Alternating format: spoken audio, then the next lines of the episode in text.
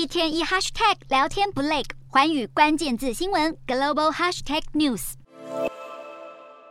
从美国纽约机场开出的车队当中搭载的人之一，就是坠落神坛的加密货币金童班克曼·弗里特。年仅三十岁的弗里特是已经宣告破产的加密货币平台 FTX 创办人。他被控犯下美国史上规模最大的金融诈骗案之一，在巴哈马签下引渡文件后，搭机返回美国，准备接受审判。与弗里特关系密切的两位前同伙，也就是 FTX 创办人之一的盖瑞王，以及交易公司阿拉美达研究前执行长艾里森。已经认了欺骗 FTX 投资人，弗里特则是被控犯下八项刑事罪，包括诈骗、洗钱以及窃取数十亿美元的 FTX 客户资产，来填补阿拉美达研究的损失。弗里特承认风险管理失败，但不认为自己有刑事责任。FTX 积欠前五十大债权人的款项总计高达三十一亿美元，大约台币九百五十亿。法界人士表示，弗里特有可能会遭判终身监禁，而他的父母都是美国名校史丹佛大学的法学教授，如何帮助儿子度过难关，也面临不小考验。